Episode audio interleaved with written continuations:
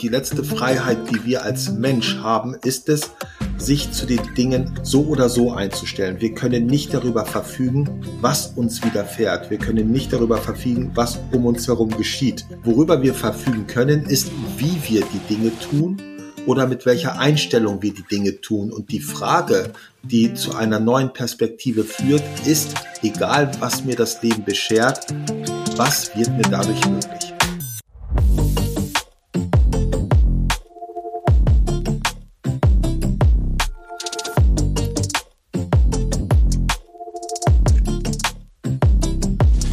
Können wir Krisen meistern? Und wie wollen wir die Zukunft gestalten? In diesem Podcast spricht Impulseverleger Nikolaus Förster mit Unternehmern, Wissenschaftlerinnen und Experten, die erklären, worauf es jetzt ankommt. Willkommen bei Jetzt erst recht. Wer Krisen überstehen will, der braucht vor allem eines, die richtige Haltung. Das sagt zumindest der Unternehmer Bodo Jansen, mit dem ich in dieser Folge gesprochen habe. Ich kenne Bodo, den Chef der Hotelkette Upstalsboom, seit vielen Jahren und ich weiß, Krisen kennt er wirklich gut. Mit Mitte 20 wurde er Opfer einer Entführung und konnte erst nach einer Woche vom SEK befreit werden. Dann ein paar Jahre später die Krise, als sein Vater mit dem Flugzeug abstürzte, starb und er selbst als Nachfolger an die Spitze rücken musste. Und schließlich die Ablehnung durch sein Team, als er bei einer Mitarbeiterbefragung ein katastrophales Feedback bekam. Sein Team wollte ihn nicht mehr als Chef. Mit Beginn der Corona-Krise musste er all sein Hotel schließen und die Umsätze sanken auf Null. Und jetzt der Krieg, die Energiepreise, eine weitere große Krise. Bodo hat mehrere Bücher geschrieben, in denen er sich unter anderem mit dem Thema Haltung, mit Stärke und Vertrauen der Führung auseinandergesetzt hat.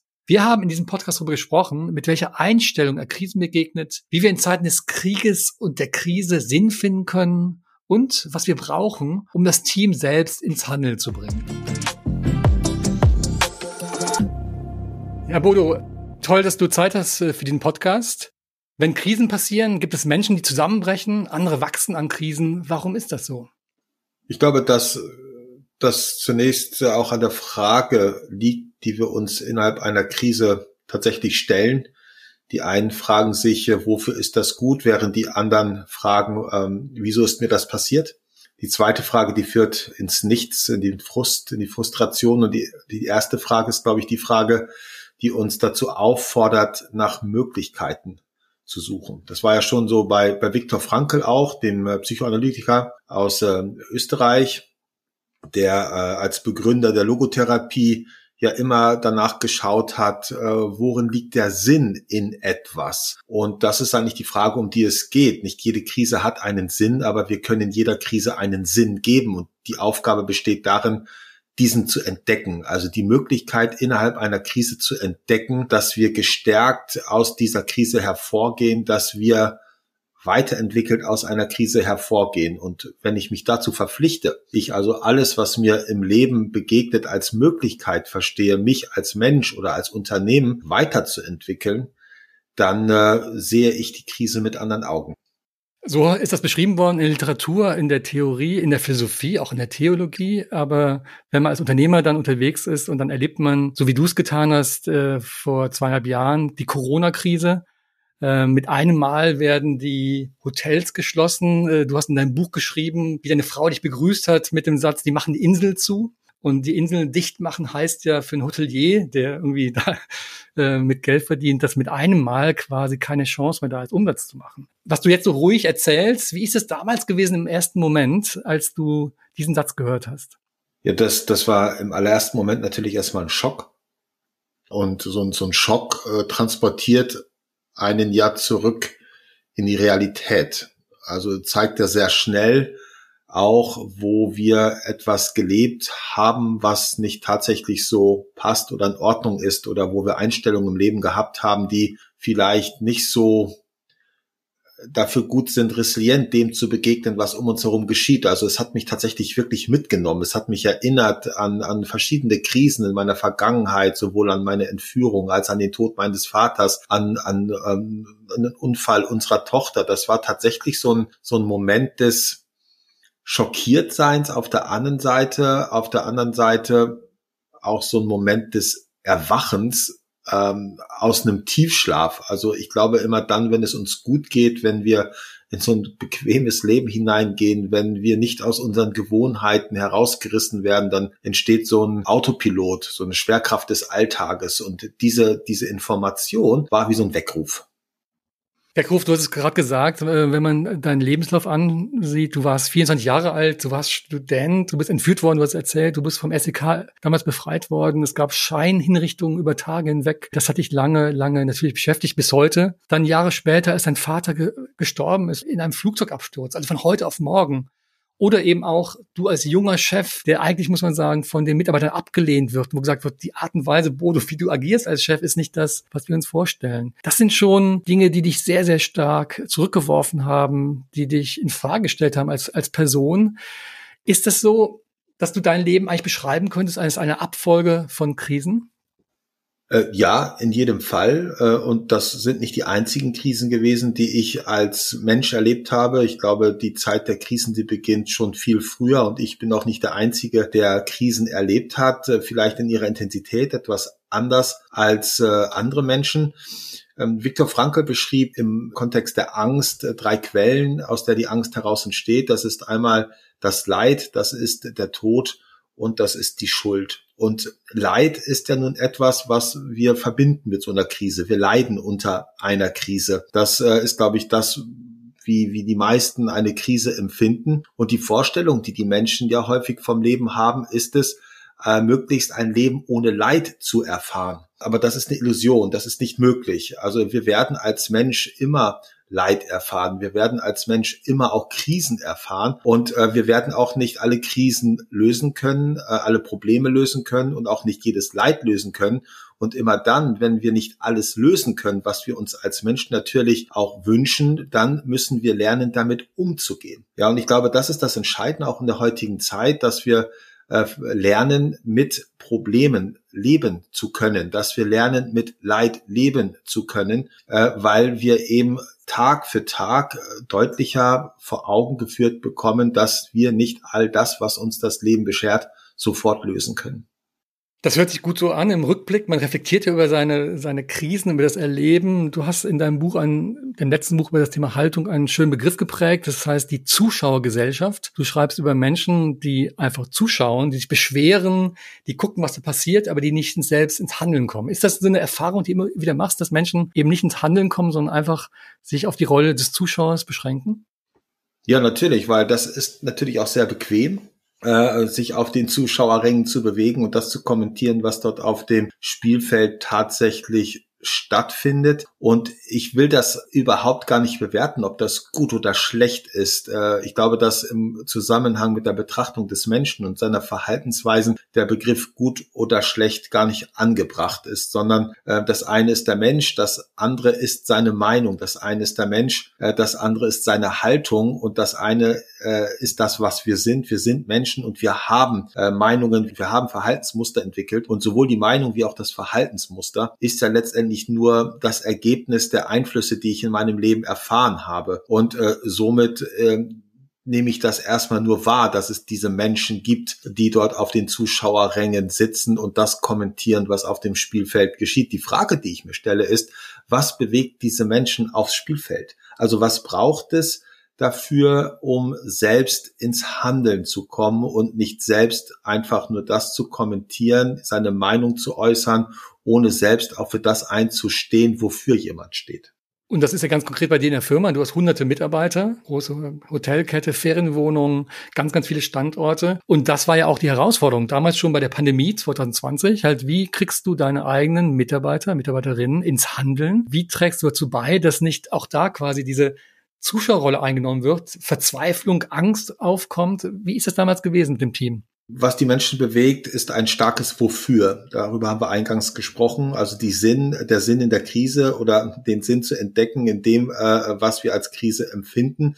Das ist so ein Blick. Der andere ist äh, eben, wer ein starkes Wofür hat, erträgt fast jedes Wie. Also besteht die Aufgabe der Führungskraft darin, den, den Menschen den Sinn dessen, wofür sie sich täglich einsetzen, natürlich erstmal zu verdeutlichen. Das ist aber noch lange keine Garantie dafür, dass die Menschen äh, das, für das sich das Unternehmen einsetzt, auch uneingeschränkt als sinnvoll empfinden. Aber wenn das Unternehmen über die einfache Bezahlung hinaus eine Infrastruktur schafft, die den Menschen dabei hilft, sich psychisch, physisch und sozial weiterzuentwickeln, und das war ja die Entscheidung, die ich vor zehn Jahren getroffen habe, den Sinn und Zweck des Unternehmens nicht mehr darin zu verstehen, hohe Gewinne zu erzielen oder eine gute Serviceleistung zu erbringen oder tolle Betten zu verkaufen oder einen schönen Urlaub, sondern den, das Unternehmen als Mittel zum Zweck dafür betrachte, dass Menschen gestärkt werden, dass sie abends aufrechter nach Hause gehen, als sie morgens gekommen sind. Und wenn dann über einen längeren Zeitraum die Mitarbeiter das für sich erfahren, die, die das Angebot innerhalb dieser Infrastruktur annehmen und plötzlich merken, hey, da tut sich ja was. Ich bin ja viel resilienter zum Beispiel. Ich äh, habe die Fähigkeit entwickelt, äh, mit widrigen Situationen umzugehen. Ich flüchte nicht vor den Herausforderungen, sondern ich stelle mich den Herausforderungen, weil ich mir meiner Fähigkeiten bewusst geworden bin. Denn eine Möglichkeit besteht immer nur dann, wenn ich auch die Fähigkeit besitze, dass etwas zur Möglichkeit wird. Denn ohne Fähigkeit keine Möglichkeit. Also wenn ich mich einer Krise konfrontiert sehe und ich habe nicht die Fähigkeit entwickelt, dann wird sich die Anzahl der Möglichkeiten im Umgang mit dieser Krise auch deutlich reduzieren. Und das war eigentlich das, wofür ich mich eingesetzt habe, ähm, geprägt durch die ethische Philosophie mit dem Begriff der Eudaimonie, das heißt innere Gelassenheit jenseits äußerer Faktoren, also den Anspruch, den ich formuliert habe in der Menschenführung, lautete, dass ich die Menschen auf den, ihrem Weg begleite, ihre innere Gelassenheit jenseits äußerer Faktoren zu bewahren. Weil äh, wenn wir unser Wohlbefinden abhängig machen von äußeren Einflüssen, von äußeren Faktoren, von einer Welt, wie wir sie uns wünschen, dann haben wir schon verloren. Das ist ja das, was gerade entsteht. Ne? Also die Menschen wünschen sich eine Welt und äh, merken plötzlich, hey, ist doch alles ganz anders. Ist ja auch irgendwie doof. Das ist der Anspruch, aber der Anspruch ist natürlich sehr, sehr hoch. Du hast ja auch viele Jahre gebraucht, damals, als diese erste Krise war, in deinem ersten Buch, als das Team sagte, Bodo, wir brauchen dich nicht, äh, bist du ins Klos gegangen. Und da ging es ja auch um die Hinwendung zu dir selbst. Es hat, glaube ich, ein paar Jahre gedauert, bis ein Team aus einer gewissen Skepsis heraus und mitgezogen ist. Bis heute, wenn ich richtig verstanden habe, ist es ja auch eine freiwillige Sache. Deine Mitarbeiter entscheiden für sich selbst halt, wie viel Zeit wollen sie investieren in selbst, in die Persönlichkeitsentwicklung. Und dennoch stelle ich mir vor, viele deiner Mitarbeiterinnen und Mitarbeiter haben eine Lust darauf, die Gäste zu betreuen, ja, ein tolles Erlebnis zu schaffen in den Hotels, in den Ferienwohnungen. Und wenn das wegfällt, und zwar von heute auf morgen, so wie es in der Fall war in der Pandemie, ist das doch nicht so einfach. Ja, das, das ist im ersten Moment natürlich genauso ein Schock für die Mitarbeiter, wie es für mich auch war. Und zugleich die Frage, was wird uns dadurch möglich? Also was können wir dafür tun, dass das, was was uns wichtig ist im Leben, wichtig geworden ist im Leben, tatsächlich bewahren können. Und das ist das Thema Sinn. Ich will ein Beispiel geben aus dem privaten äh, Kontext. Ich wohne ja mit meiner Familie an einem kleinen See und als ich das Buch geschrieben habe, dass du gerade, äh, dass, dass du erwähnst, das war im Winter und äh, in diesem Winter war tatsächlich ein bisschen äh, Schnee bei uns in Ostfriesland und auch ein bisschen Eis auf dem See. Das ist ganz selten. Und äh, wenn ich jetzt dort in meinem Büro sitze, auf kurzer Hose, dicken Socken und schreibe an einem Buch und ich schaue raus und ich sehe den Schnee und ich sehe das Eis, dann gäbe es wohl wenig, was mich heraustransportieren würde. Mir wäre das zu kalt, mir wäre das zu ungemütlich, in den Schnee zu gehen und aufs Eis würde ich schon mal gar nicht gehen, weil ich hätte Angst davor einzubrechen, weil ich zu schwer bin oder das Eis zu dünn ist. So, wenn aber jetzt meine Kinder rauskommen draußen spielen und sich in Richtung See bewegen, auf den See hinaufgehen und im Eis einbrechen.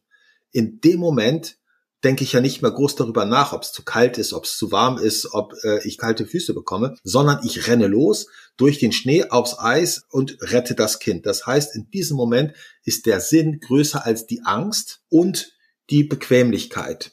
Also die Gleichgültigkeit vielleicht auch. Und das ist eigentlich so die Formel, die wir für uns entdeckt haben. Sinn, größer Angst, größer Gleichgültigkeit. Und die Führungsaufgabe besteht darin, die Menschen aus der Gleichgültigkeit heraus in die Sinnhaftigkeit zu führen. Und der nächste Schritt ist auch, die Mitarbeiter heraus aus der Abhängigkeit in die Eigenverantwortung zu führen. Also neben dem Sinn, wir sprachen ja darüber, was bringt die Menschen in Bewegung. Das ist einmal der Sinn, aber das ist auch äh, das Vertrauen und das ist die Verantwortung also in Berlin musstet ihr ein Hotel schließen. Das war eine, eine, eine schwierige Situation für eure Gruppe, Obstalsgruppe, ein Hotel in Berlin, äh, mit, mit großen Hoffnungen, mit engagierten Mitarbeitern. Trotzdem habt ihr es nicht geschafft, äh, das aufrechtzuerhalten. Wie sind die damit umgegangen? Also deren Sinn, es war klar, es geht nicht mehr, es müssen Leute entlassen werden. Und wie sind die damit umgegangen? Ich glaube, die Art und Weise, wie sie damit umgegangen sind, äh, war sehr stark geprägt durch die Jahre zuvor, aber auch durch den unmittelbaren Moment vor der Schließung. Das eine war die Vorbereitung auf Situationen, die, die wir nicht beeinflussen können, also mit das Unerträgliche ertragen zu können. Das ist eigentlich so Sinn und Zweck der Führung gewesen. Und nun kam diese Feuerprobe, dieses Schließen des Hotels, das uns nicht gehörte, so wo die Investoren eben dort äh, kalte Füße bekommen haben und das Hotel in die Insolvenz haben laufen lassen. Und dort war es vor allen Dingen die Transparenz. Äh, unsere Direktorin hat damals gesagt, die Mitarbeiter haben die äh, Wahrheit nicht nur verdient, sondern sie können sie auch vertragen. Also wir haben von vornherein dort die Mitarbeiter in sämtliche Informationen mit einbezogen. Das galt für die Menschen im gesamten Unternehmen. Sie wussten also immer, äh, äh, wie es um uns steht, wie es uns geht. Sie haben meine Zweifel kennengelernt, sie haben meine Hoffnung kennengelernt. Also wir haben sie teilhaben lassen an dem, wovon ich auch wusste und haben sie abgeholt und haben sie auch gefragt. Das ist ja etwas sehr äh, Wichtiges. Die Frage ist sehr entscheidend, dass die Menschen überhaupt partizipieren können, dass sie sich beteiligen können, dass sie teilhaben können an der Entwicklung zu einer Entscheidung zum Beispiel, also dass sie Teil einer Entscheidung sind. Und äh, wir haben äh, mit den Mitarbeitern sind wir in den Dialog gegangen, wir haben abgewägt, was können wir tun, welche Perspektiven geht, gibt es, äh, wie weit sind wir bereit auch zu gehen, um vielleicht doch noch etwas zu retten.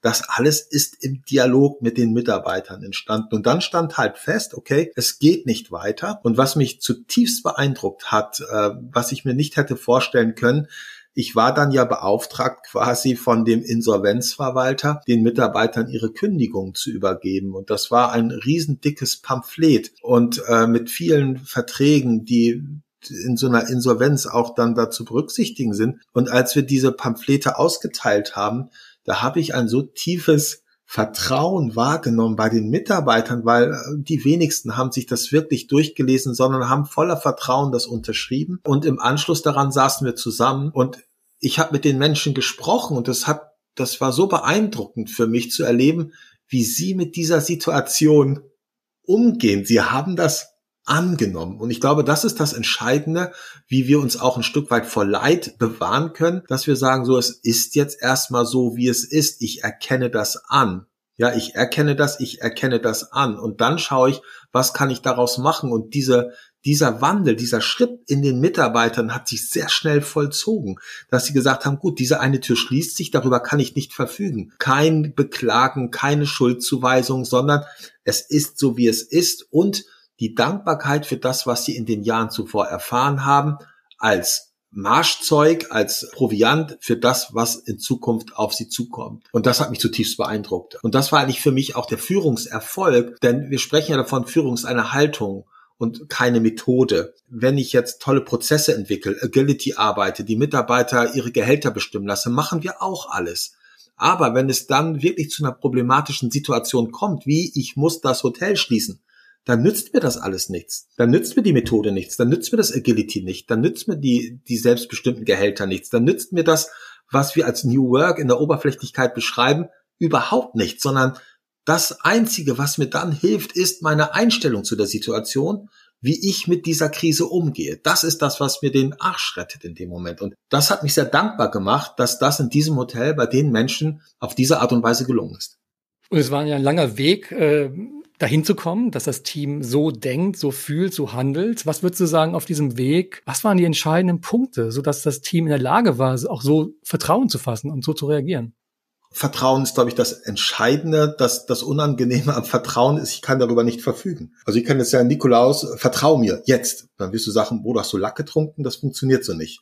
Ja, also Vertrauen entsteht ja durch etwas, was ich tue, was ich äh, lebe. Und die Voraussetzung dafür, ins Vertrauen zu kommen, ist die Bereitschaft, ins Risiko zu gehen. Ohne Risiko kein Vertrauen. Das heißt, ich muss den Menschen sehen, muss äh, versuchen, ihn zu verstehen in seiner Persönlichkeit, um ihn dann immer wieder zu ermutigen, in ein für ihn erträgliches Risiko hineinzugehen. Erträglich deshalb, damit die Erfahrung positiv bleibt, auch wenn das mal nicht funktioniert. Also wenn ich jetzt einen Menschen habe, der äh, starken Hang nach Anerkennung hat, weil er in der Kindheit wenig Anerkennung bekommen hat, und ich führe diesen Menschen in eine Situation, die im schlechtesten Fall dazu führt, dass er sein Ansehen verliert. Dann ist das für diesen Menschen ein unerträgliches Risiko und er wird nicht bereit sein, das einzugehen. Das heißt, Meine Aufgabe als Führungskraft besteht ein Stück weit das rechte Maß zu finden in der Art und Weise, wie ich diesen Menschen belasten kann, wie ich ihn ins Risiko führen kann, um zu wachsen. Und wenn dieser Mensch dann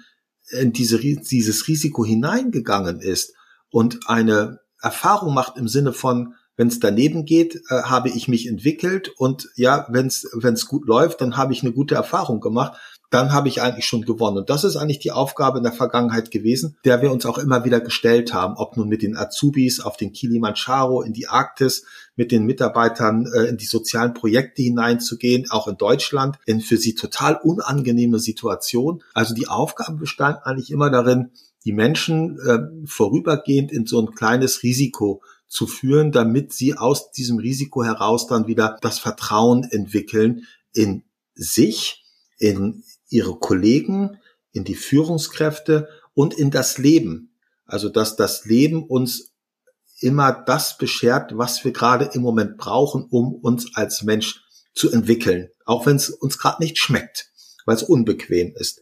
Und das ist eigentlich so die Aufgabe der Vergangenheit gewesen. Dieses Buch äh, zum Thema Haltung ging es sehr stark um die Pandemie, weil es ist, du hast gesagt, 2020 geschrieben worden im Winter. Und da gibt es diesen einen Satz äh, nach dem Motto, warum beschweren wir uns? Wir sind doch privilegiert. Wir sind die Generation, die keinen Krieg erleben musste. Das hast du geschrieben Ende 2020. Jetzt haben wir zwei Jahre später. Jetzt erleben wir einen Krieg mit auch vielen Flüchtlingen, auch in Deutschland. Wie hat sich dein Bild verändert auf das Thema Krise jetzt mit dieser Kriegserfahrung? Im Grunde genommen nicht. Ähm, es bestärkt mich noch einmal darin, dass durch das, was uns das Leben beschert, wir tatsächlich erst zum Handeln bewegt werden. Ich will dann noch mal ein Beispiel äh, dafür geben, wie lange sprechen wir in unserer Gesellschaft schon über das Thema Klima und Klimaschutz. Wir erleben die Auswirkungen äh, des Klimawandels bei uns, aber kaum jemand fühlt sich wirklich dazu aufgefordert, drastische Maßnahmen zu ergreifen, um äh, dort etwas dem Wandel entgegenzusetzen. So, und nun haben wir diesen Krieg in der Ukraine mit den Auswirkungen für uns, dass die Energie knapp wird und plötzlich äh, lernen wir nicht nur, sondern praktizieren tatsächlich eine massive Einsparung des Energieverbrauches. Ja, und nicht der Krieg an sich, ja, ist sinnvoll, aber die Frage, was ergibt sich aus diesem Krieg an Entwicklungsmöglichkeiten für uns? Diese Frage muss ich mir stellen, weil alles andere führt mich nur in die Verzweiflung. Deshalb, wofür kann ich diese Situation nutzen? Und im Moment nutzen viele Menschen diese Situation dafür, den Energieverbrauch äh, pro Kopf, nennen wir es einmal, drastisch zu reduzieren. Ja, das ist ja eine Sichtweise, die ich an den Tag legen kann bei allem Leid, das wir erfahren. Und ich habe ja auch äh, in dem Buch eine Praxis beschrieben, das ist die bedingungslose Dankbarkeit dankbar nicht zu sein für das, was uns Positives widerfährt, den warmen Kaffee oder Tee, den wir morgens trinken können, sondern bedingungslos dankbar zu sein für alles, was uns als Mensch widerfährt, egal was es ist. Das heißt, nicht dankbar zu sein jetzt für diesen Krieg, das wäre äh, nicht würdig, respektlos wäre das, aber dankbar zu sein für die Möglichkeiten, die aus diesem Krieg heraus noch entstehen. Und das ist einfach so diese Sichtweise, um die es bei uns geht. Aber die stellt sich doch oft erst im Nachhinein ein, oder? Also wenn dann sozusagen die Kriegserklärung kommt von Putin oder man erlebt, was da passiert, die Drohungen, ähm, dann ist man doch erstmal geschockt. Ich kann mir vorstellen, dass es auch ein Team ähm, wirklich mitnimmt und was du es beschrieben hast, ins Handeln zu gehen, ist ja was, was auch sehr positiv ist, aber äh, vielen wird es doch schwer fallen, so schnell umzuschalten, oder? Ich glaube, dass das eine Frage der Übung ist. Und das ist, glaube ich, auch was, was ziemlich anti-deutsches. Wir, wir kommen ja häufig erst ins Handeln, wenn wir glauben, etwas zu können. Also wir müssen noch ein Buch lesen, wir müssen noch ein Seminar besuchen und erst wenn wir uns sicher sein können, keine Fehler zu machen, dann gehen wir ins Handeln. Und ich glaube, das ist natürlich in so einer Situation schwer, weil diese Sicherheit ist eine Illusion. Die werden wir gerade in dieser Situation nicht erfahren. Das heißt also, äh, es könnte uns behilflich sein, die Haltung, den Blick auf das ein bisschen zu ändern und das Leben als etwas zu beschreiben, was wir Übung nennen können, was wir Training nennen können, was wir Lernen äh, nennen können, weil dann fällt es uns leichter, leichter, auch Fehler zuzulassen und einfach loszugehen, ohne sich sicher sein zu können, dass wir das, was wir tun, auch wirklich beherrschen. Ja, ein Arzt sollte das sicherlich nicht tun, das ist mir schon klar, aber äh, in den Lebensfragen geht es nicht immer nur darum, Arzt zu sein und ähm, es geht einfach darum, ins Handeln zu kommen. Und ich glaube, dass gerade den Menschen in so einer Situation das Handeln äh, noch viel besser tut als das Nichthandeln. Also manchmal ist das Nichthandeln ja auch schwer auszuhalten und dann etwas zu tun und sich für etwas einzusetzen, für das es sich lohnt, sich einzusetzen. Das hilft den Menschen auch. Das ist wie so eine Therapie. Wenn ich jetzt an die Pandemie denke und unsere Mitarbeiter, äh, dann haben wir ja Workshops gemacht online, äh, wo wir Gelder eingesammelt haben, die in die Trinkgeldkasse unserer Mitarbeiter eingezahlt worden ist. Und die, das ging um die Frage, wie verdienen die Mitarbeiter sich das Trinkgeld? Wir haben gesagt, es sind ja keine Gäste da, also, aber es, es gibt Menschen, ihr könnt euch das Trinkgeld verdienen, indem ihr Videos produziert, Songs produziert, die den Menschen da draußen Hoffnung machen, weil ihr darüber schreibt, berichtet oder singt, wie ihr die Krise nutzt, um euch weiterzuentwickeln. Und diese Videos sind entstanden, die sind bis kurz vors Radio gegangen, äh, zurück im Leben. Da sind echt geile Songs entstanden. Und für jedes Video, für jeden Klick, für jedes geteilt, haben die Mitarbeiter dann eben äh, Geld aus der Trinkgeldkasse bekommen. Und das meine ich, das ist so diese Kreativität, also die Menschen in die Bewegung führen. Die Trinkgeldkasse von dir bekommen, von der Unternehmensführung bekommen oder von wem kam das Geld dann?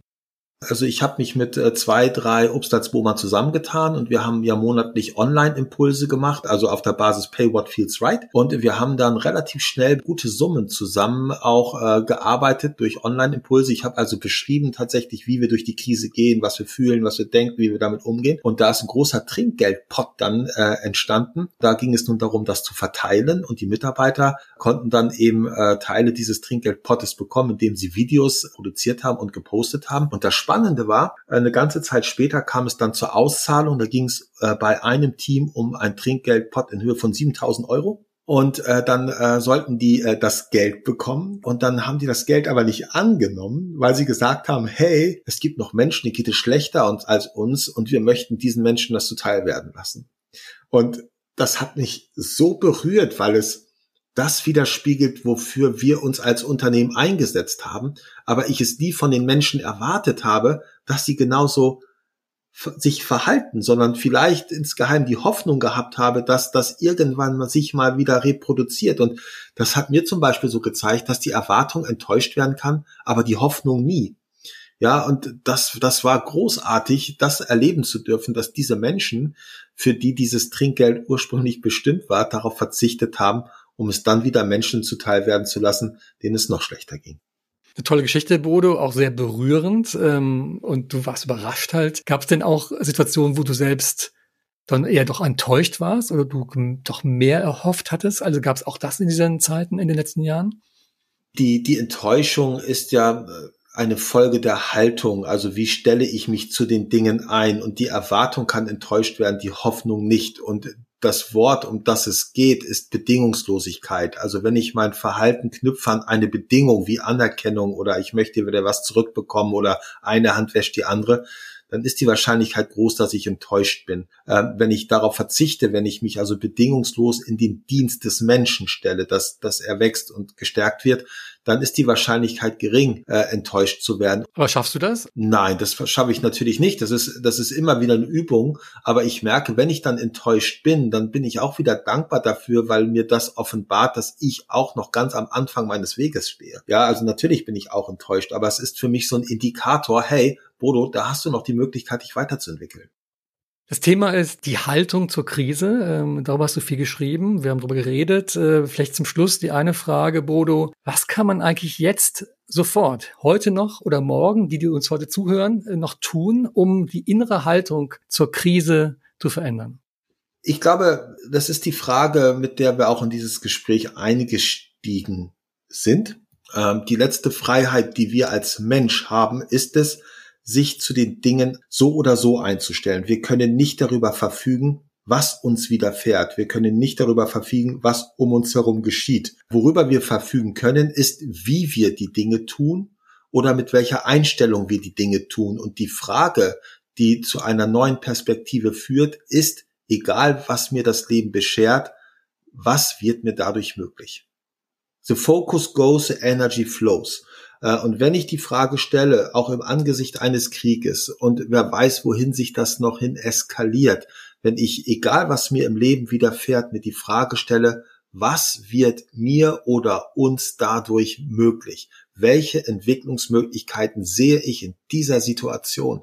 Dann ist das schon ein Wechsel der Einstellung, ein Wechsel der Haltung. Also selbst wenn alles zusammenbricht, der Fokus, wofür ist das? Wofür ist es gut? Was könnte entstehen daraus? Was wird möglich gemacht durch das, was ich mir nicht gewünscht habe, aber was jetzt da ist? Ja, oder auch für wen kann ich mich einsetzen? Das war ja so Viktor Frankls Weg. Äh, der Weg äh, zum Sinn führt über die Selbsttranszendenz, was mir als Mensch wirklich wichtig ist. Das heißt, äh, sich für jemanden oder etwas einsetzen, das mir oder der mir ganz besonders wichtig ist. Also das Kind im Wasser, äh, das einbricht, ja, das, das ist so eine Situation, äh, dann ist mir eigentlich vollkommen egal, was drumherum passiert. Ich versuche dieses Kind zu retten. Und ähm, das kann ich natürlich auch in der Krise projizieren, dass ich mich für etwas oder jemanden einsetze und dadurch entsteht die Kraft, äh, die ich brauche, um durch diese Krise dann letztendlich hindurchzukommen. Du bist ja gerade im Kloster äh, und du hast beschrieben dein Morgenritual. Du fängst morgens schon Viertel nach vier an. Das hast du aus dem Kloster quasi mitgenommen und du stellst dir morgens vier Fragen. Und die letzte Frage ist ja auch, wenn ich es richtig im Kopf habe, für wen war es eigentlich gut, dass ich heute da gewesen bin? Also was habe ich eigentlich getan? Was habe ich für eine Auswirkung gehabt für andere Menschen? Ist das auch so eine Frage, die man stellen kann? Also ich erlebe diese Krise, eine starke Krise und kann mir überlegen, so wie ich jetzt damit umgehe, was kann später gesagt werden über die Art und Weise, wie ich damit umgegangen ist? Ist das vielleicht etwas, was einem helfen kann als Frage? Also es ist tatsächlich die Abendfrage. Äh, die Abendfrage ist, was haben andere davon gehabt, dass es mich gibt?